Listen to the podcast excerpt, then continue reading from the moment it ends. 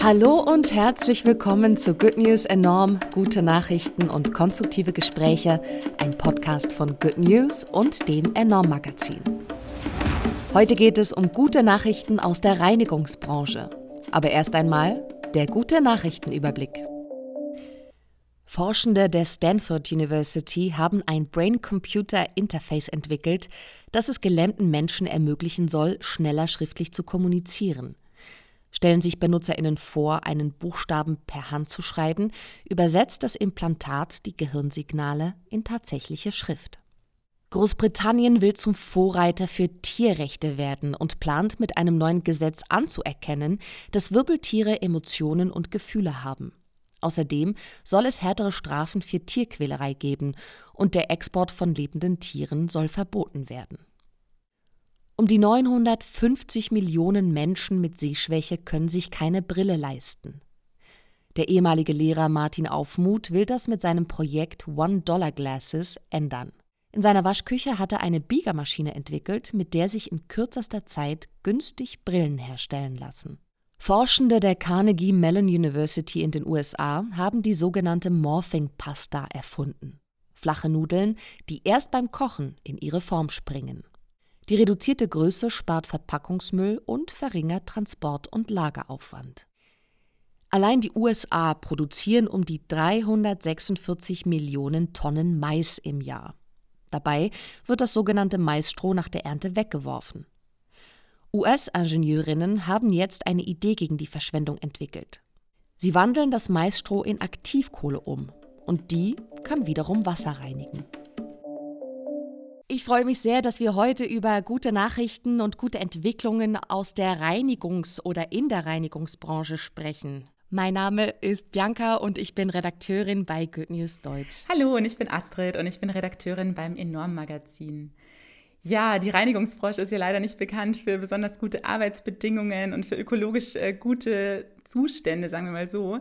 Ähm, daher ist es umso schöner, dass es natürlich auch einige Unternehmen immer mehr gibt, die sich da dagegen stellen und die was besser machen möchten.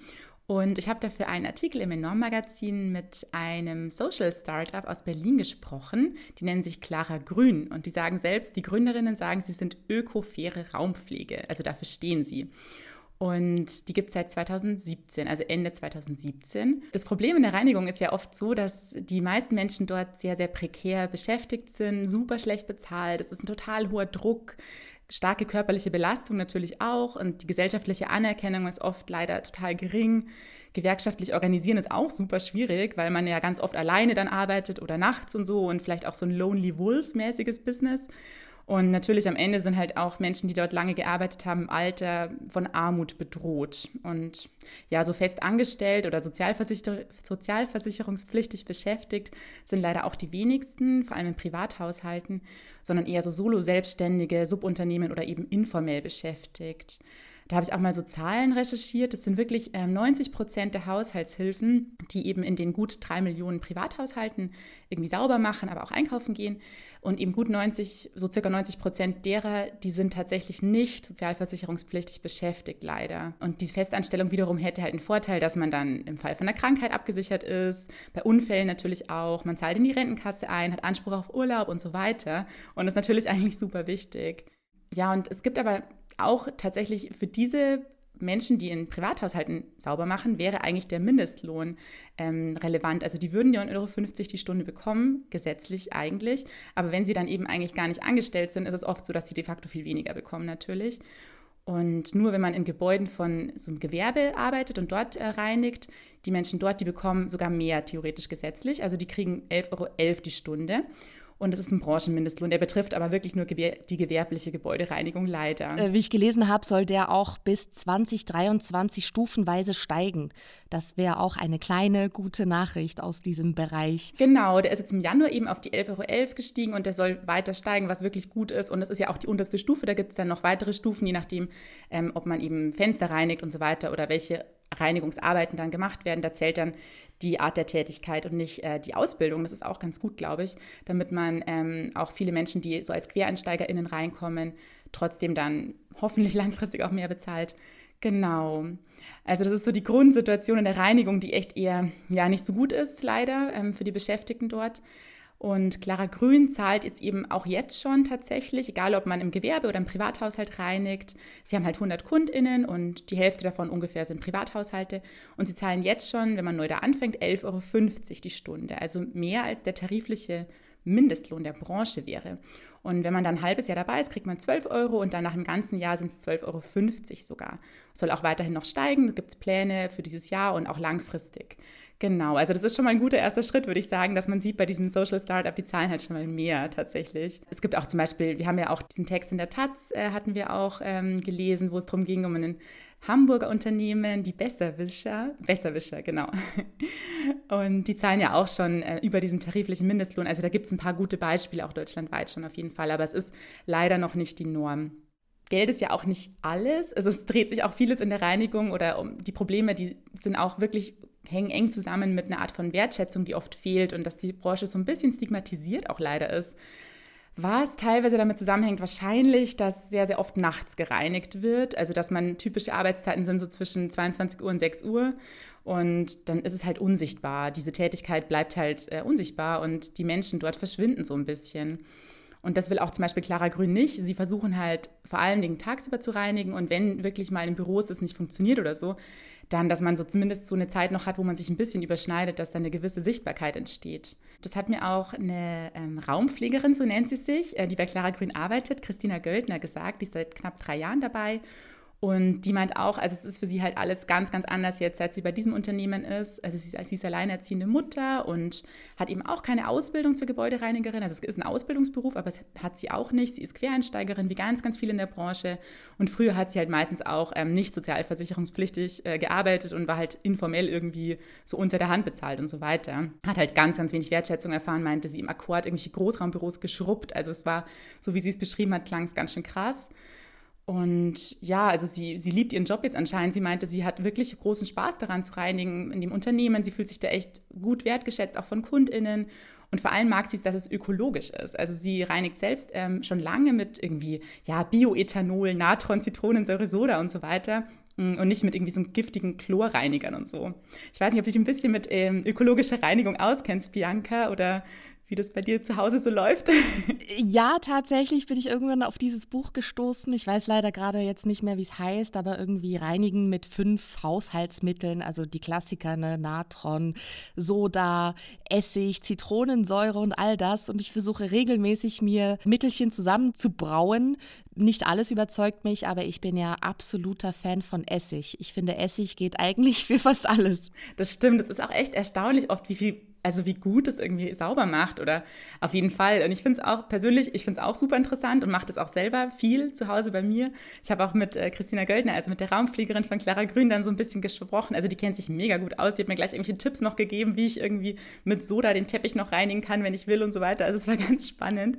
Und ähm, ja, sie meint auch, sie merkt es gesundheitlich total krass, weil sie sagt, sie hat früher, weil sie ja wirklich viel mit solchen Mitteln gearbeitet hat, hatte sie echt immer Husten und hatte sogar leichtes Asthma. Und das ist beides weg, seit sie eben bei Clara Grün oder auch vorher schon aufgehört hat, mit diesen schädlichen oder vielleicht umweltschädlichen Substanzen zu reinigen. Ja, das ist ein total wichtiger Punkt, den ich auch ehrlich gesagt gar nicht bedacht habe. Ich habe bei diesen nachhaltigen Mitteln jetzt einfach vor allem immer gedacht, okay, der Aspekt ist die Umwelt, aber ja, selbstverständlich, die Menschen, die es nutzen und vor allem Menschen, die im Haupterwerb in dieser Branche tätig sind, die sind ja diesen Mitteln ständig ausgesetzt. Das hatte ich gar nicht auf dem Schirm. Gut, dass du das sagst. Ja, auf jeden Fall. Und ähm, was, was wir auch beide ja gemerkt haben im Vorfeld der Recherche, dass es natürlich ja, eine sehr, sehr weibliche Branche ist oder überhaupt Reinigungsarbeiten sehr so Frauen zugeschrieben werden in unserer Gesellschaft. Das ist auch total spannend und auch in dem Kontext wichtig, wenn es natürlich um Sachen geht wie finanzielle Situation oder Wertschätzung. Das spielt eine krass große Rolle, dass irgendwie, also ich habe mit einer Wissenschaftlerin gesprochen, die ihre Doktorarbeit zu dem Thema geschrieben hat, zu, ähm, zu diesem Bereich und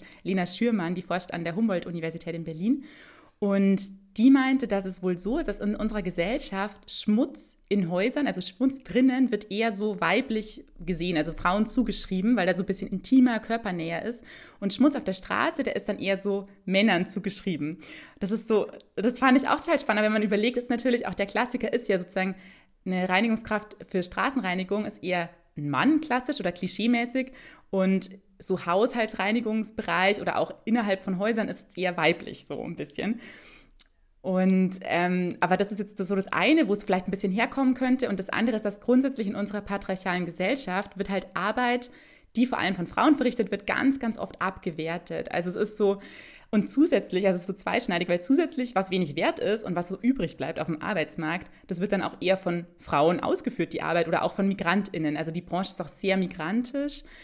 Und ja, das ist so diese, diese Situation, die wir haben aus einer feministischen Perspektive und auch was so Care-Arbeit angeht, das ist ja irgendwie diese Arbeit im Haushalt, Care-Arbeit, die unbezahlt ist ganz, ganz oft, die ist gesellschaftlich auch so oft weniger wertgeschätzt. Und die Arbeit, also Erwerbsarbeit, die dann ist, um Geld zu verdienen, die ist sozusagen getrennt davon. Also es wird so aufgespalten in unserer Gesellschaft. Und die Care-Arbeit wiederum wird jetzt auf dem Markt angeboten in der Reinigungsbranche. Also wir haben so eine Situation, in der zwei Formen von Arbeit existieren, einmal die Erwerbsarbeit, einmal die Care-Arbeit. Und diese Care-Arbeit, die wird jetzt angeboten auf dem Markt. Und da funktioniert aber das Marktprinzip überhaupt nicht, meinte Lena Schürmann. Und das sieht man ja auch, weil die Preise nicht steigen. Die Nachfrage steigt zwar auch wegen Corona, Preise und Löhne steigen aber nicht.